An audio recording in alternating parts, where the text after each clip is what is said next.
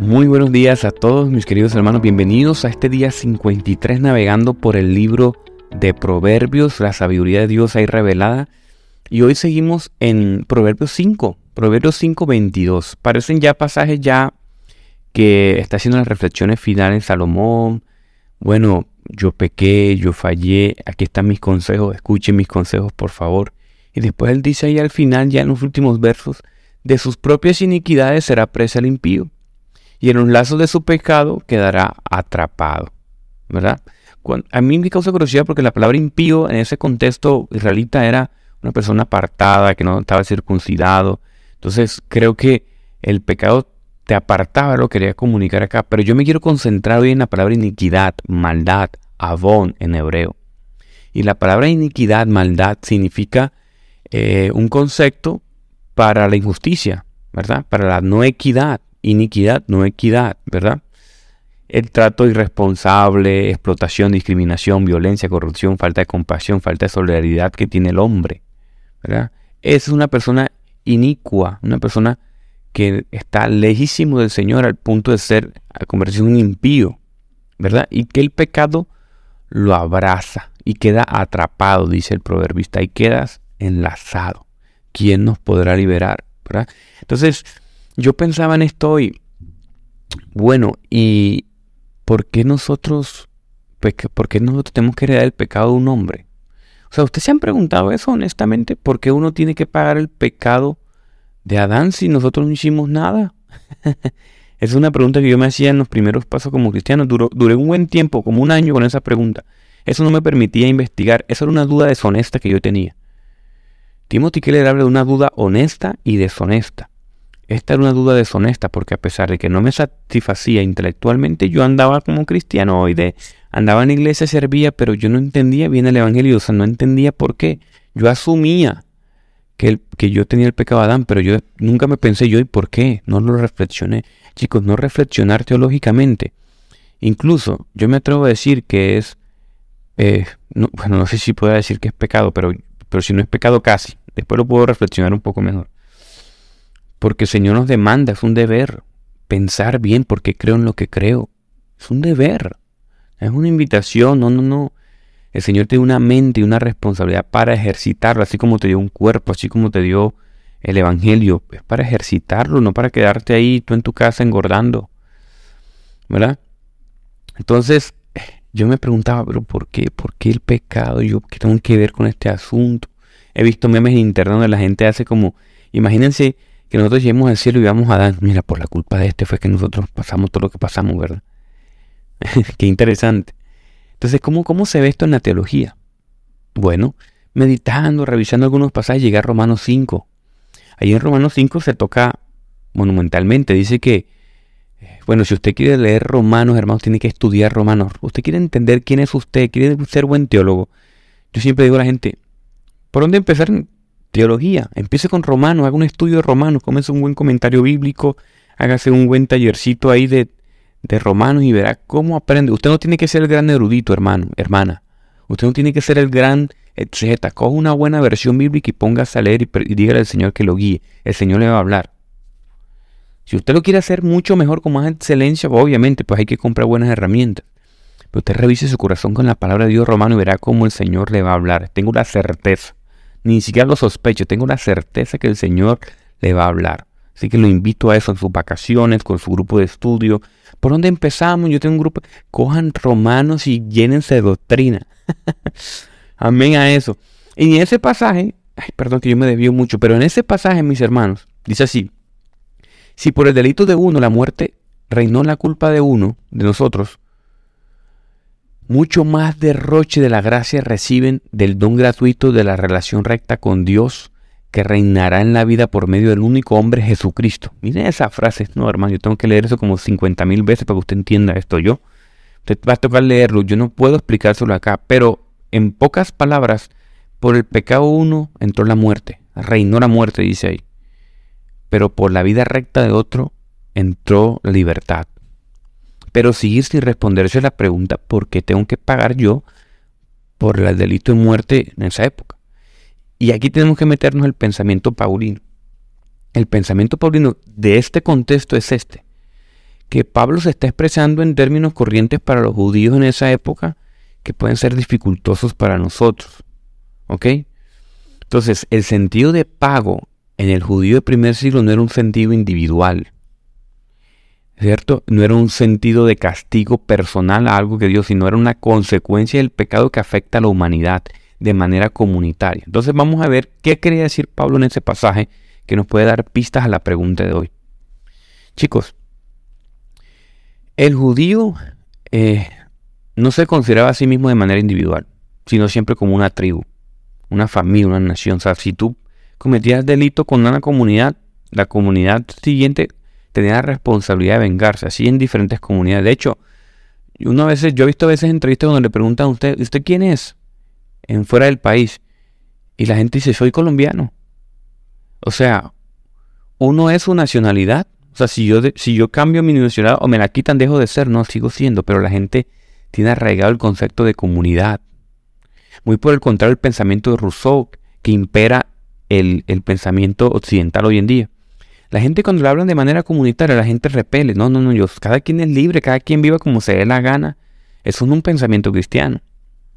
Eso es un pensamiento consecuencia de la filosofía eh, modernista de Rousseau, donde atomiza el, individuo, donde la familia es una cadena, hay que, hay que romperla, donde nosotros no tenemos que someternos a comunidad, ni estados, ni entes, ¿verdad? Eso es un, así es el pensamiento. Por eso cuando nosotros hablamos de pecado comunitario, nosotros ah, nos rechina nos cuesta. Porque básicamente lo que está diciendo Pablo aquí es que, ojo, Pablo en este contexto, no estoy respondiendo la pregunta aún, Pablo en este contexto está diciendo que, que la, gente veía el pecado de manera comunitaria. Entonces el judío primer siglo no le costaba entender que pecó, que pecó en Adán, eh, pecó en el hecho del Adán, así se interpreta según el contexto judío. ¿Ok?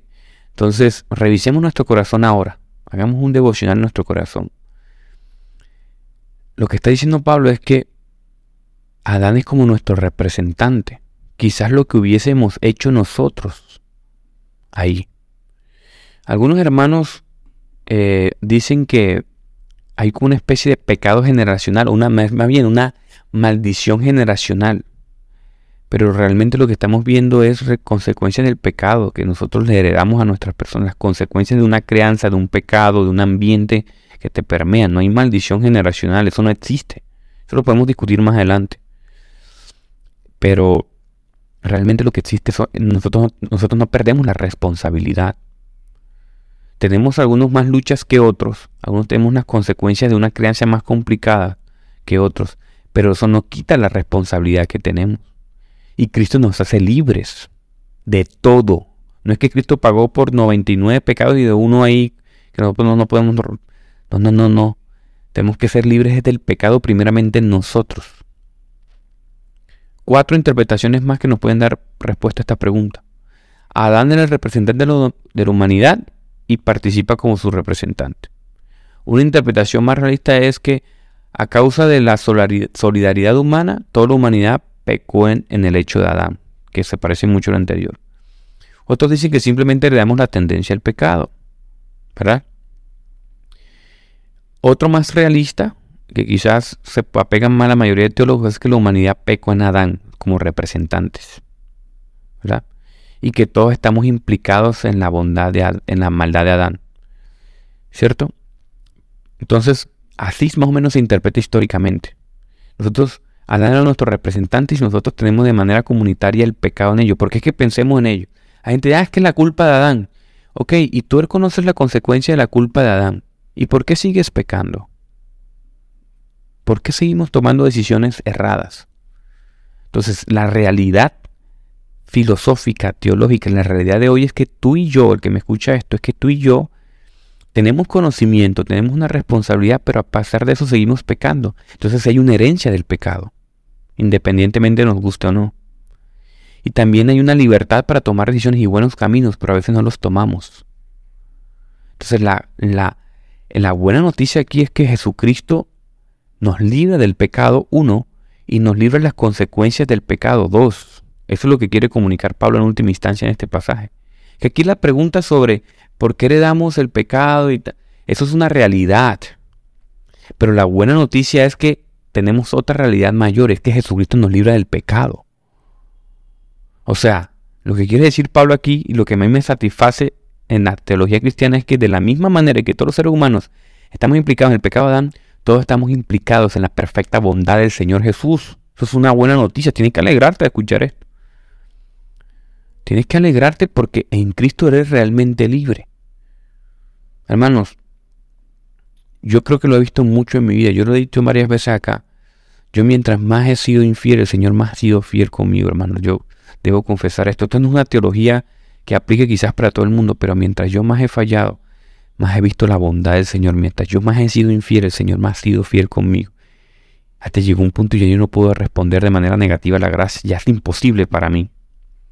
Obviamente yo peco, yo fallo, yo soy envidioso, tengo mis ideas locas de vez en cuando, como todos nosotros. Pero, como dice Jesús, es inevitable el tropiezo.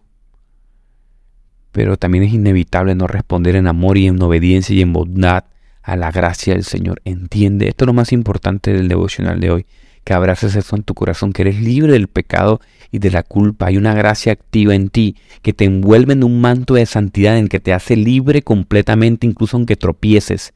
El Espíritu Santo te va a ayudar y te va a levantar y te va a ayudar a perseverar y te va a ayudar a seguir caminando y va a volver y va a volver y tú siempre vas a ser libre de tomar ciertas decisiones. Pero el Señor no escatima en darte bondad, en ser fiel, en, en, darte una nueva investidura y en levantarte nuevamente y decirte, oye, yo te voy a levantar otra vez. Pero ya para, ya para. Tú tienes que responder a ello. Tú tienes la libertad de responder ante la gracia del Señor. Unos hablan de la gracia irresistible del Señor. Yo también lo creo así.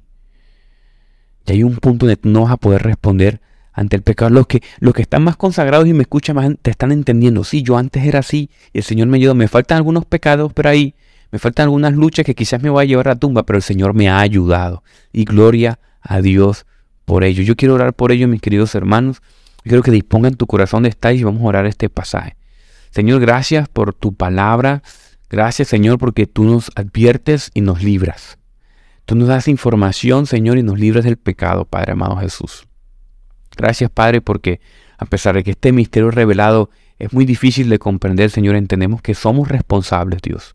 Que tenemos responsabilidad de ser justos, de, de no ser inicuos, Señor, de abogar, Padre, de manera activa por la igualdad, por la justicia en toda su forma, de ser libres del pecado, Señor. Tenemos una responsabilidad, no podemos sin ti.